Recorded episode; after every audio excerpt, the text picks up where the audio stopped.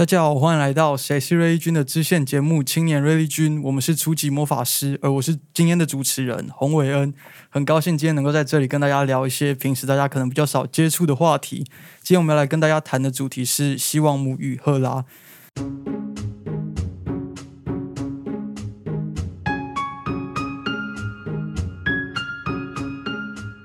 然后我们今天之所以会挑这个主题，主要是因为我们从这两位女神身上看到一些有趣的共通点，因此希望能够借由这次的节目来跟大家大家分享。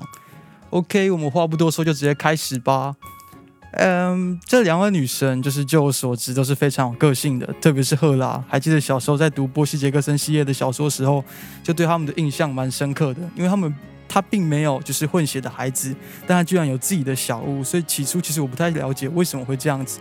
但其实了解了他自己的背景故事后，我们就可以知道答案了。所以如果有观众也不晓得为什么的也没关系，听完我们的讲解，应该就能够自己摸索出答案。好，接下去一样会先由我简单的跟大家介绍一下赫拉。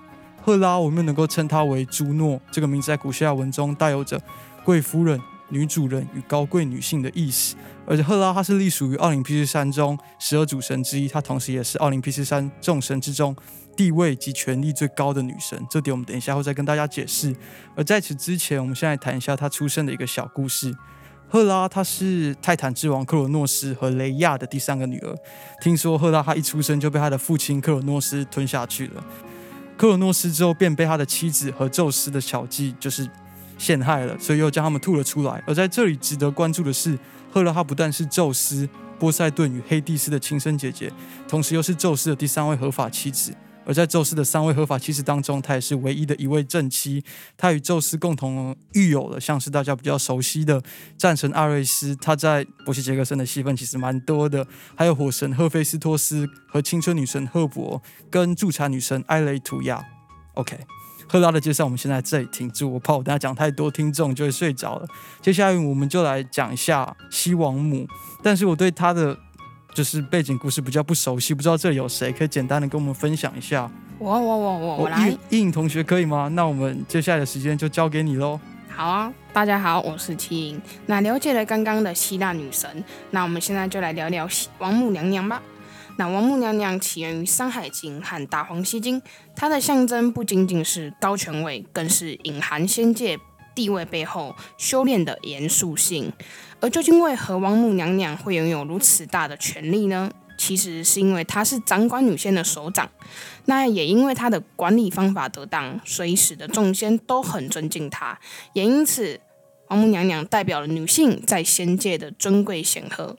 同时，作为仙神仙尊长，具有修道成仙者不可比拟的自然神力。那在汉武帝的内传中，更是将王母娘娘形容的如天仙下凡的女神般，这更使得王母娘娘在百姓的心中地位高尚，值得尊崇。那最后，我们可以大概了解一下王母娘娘作为氏族女神崇拜对象的这份思想。女神考证一词是历史大部分。部落的一大特色，大部分中国的部落都是女母性社会，那这也反映出了中国人的特殊思维，认为女神就应该温柔善良，不应该与嫉妒成性连结，这也就造就出人们对女神崇拜的印象了。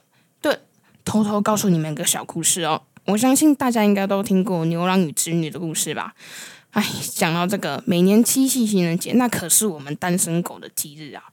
不过有各位有想过故事的内容与由来吗？没错，王母娘娘正好是第二女主角。相传呢，天界的织女偷偷下凡来玩，遇见了勤劳不怕苦的牛郎，于是他们被彼此深深的感动，于是想要结为夫妻。他们的感情非常的好，即使违背天庭的令律法，禁止天仙与凡人婚配，他们也不愿意放弃彼此。那王母娘娘无奈之下，只好划破一道天河，把他们拆散。但也因为他们坚韧的爱情感动了王母娘娘，于是王母娘娘下旨允许他们每年的七月七日可以相会一次，那便是我们现在的七夕情人节啦。耶，原来如此，长知识了。好的，谢谢应同学为我们大家介绍西王母。而在这里，我在想，就是不知道各位听众过去有没有对他们的爱情故事产生好奇心过？像是我前面所谈到的赫拉。有时候我会想，他的脑子是不是烧坏了？宙斯摆明就是管不住他的小宙斯，到底为什么赫拉还会爱上他嘞？还是这中间另有隐情？不知道这里可以请谁协助我解开这个谜团？哎，我可以耶！哦，谢谢美山同学，因为我真的很好奇，赫拉这段期间的逻辑思考能力到底跑去哪了？好，接下来我们就将时间交给美山同学。Hello，我来了，大家大家好，我是美山。接下来就让我们了解一下关于赫拉的爱情故事，以及在婚前和婚后的转变吧。而我问你们一个问题哦，你们对于赫拉这个爱情故事究竟知道多少呢？哎，这我还真的不知道哎。好，没关系，那就让我跟大家分享赫拉的爱情故事，做一个简短的了解吧。那有一次呢，突然下起大雨了，这时候呢，宙斯就变成一只很可怜的小鸟，就钻到了赫拉的身上。等到雨停的时候，宙斯就打回原形，就跟赫拉说：“我一定要娶你做老婆。”那后来他们就在一起了。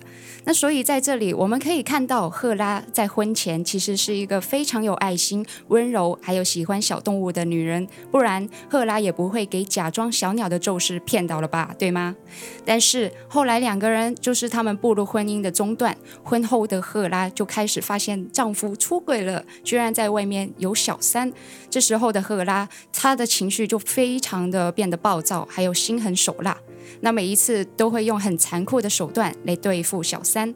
但是我觉得啦，赫拉其实这样做也只是因为她非常重视自己的婚姻，不希望宙斯为了别的女人而放弃自己。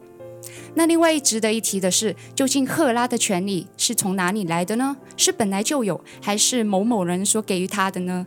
赫拉作为宙斯的妻子，还有第三代的天后，赫拉肯定是比宙斯其他的情人啊、小三啊那些权力来得更大。不单单是因为他自身的强大神力，更主要的是因为宙斯在向他求婚的时候就承诺一定会分享自己的地位还有权力，那就是这样，他就成为了希腊女神之首。那前面我们刚刚说到了，赫拉成为了宙斯的正妻，有着天后的头衔，是因为赫拉坚持一夫一妻的制度。那赫拉会利用权力来处罚小三。但是让我们想一下，为什么不是处罚宙斯呢？你们觉得是怎么样呢？因为宙斯把一半的权力分给了赫拉。诶，不错诶。那其实赫拉一旦跟宙斯翻脸呢，原本属于赫拉的儿子那些政治啊，或者是权力，就会被其他人所取代。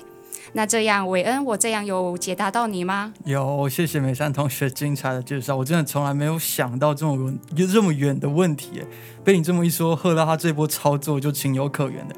我们再次谢谢美珊同学。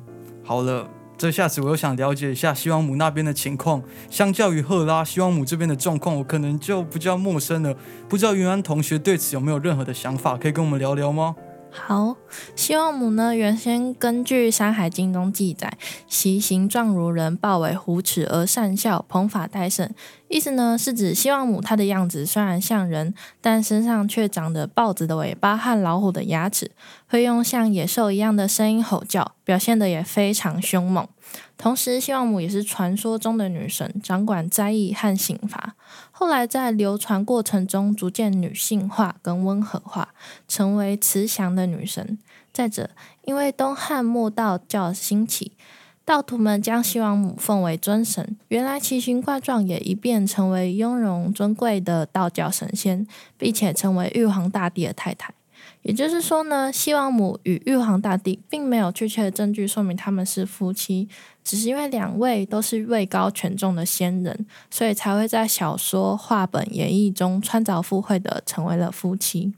那根据我看的西王母小说，在故事中，玉皇大帝为了巩固自己的地位，所以才娶的西王母，因为西王母是元始天尊与太元圣母所生，底子背景非常的深厚。娶了这样的老婆，玉皇大帝的宝座就更加稳固。那我的想法是，身为众神之首的老婆，自然会需要拥有大量的气度。说是一直执着于改变另一半，也会很累吧？不如就直接解决小三。我想这样可能是更快的解决方法。古代的皇帝身边就已经有很多美人，更何况是玉皇大帝或宙斯。如果我生在这样的环境，也一定会忍不住欣赏老婆之外的美人呢。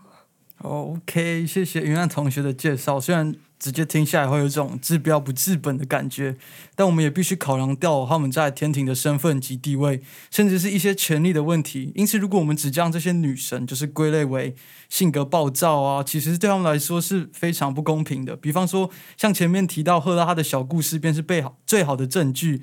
他们有许多看似不合理的行为，其实都是有一段就是非常悲伤的故事。但是，but 这并不表示我们就可以合理化他们的行为。当我们了解他们的的背景故事后，我们确实可以同情他们。我们可以了解报复或许是人的本性，或者是他们神自己的本性。但同样的苦难并不是一个人的专利。因此，即便你是世界上最受委屈的人，也没有资格站在道德的顶端审判别人。好，今天的内容我们就在这里结束。希望能够透过这次的介绍，让大家对这两位女神有更多的了解，甚至能够排除过去的一些偏偏见。我们是初级魔法师，谢谢各位的聆听，我们有缘再见。好，如果喜欢我们的故事，帮我们分享、订阅、加按赞哦。拜拜，拜拜。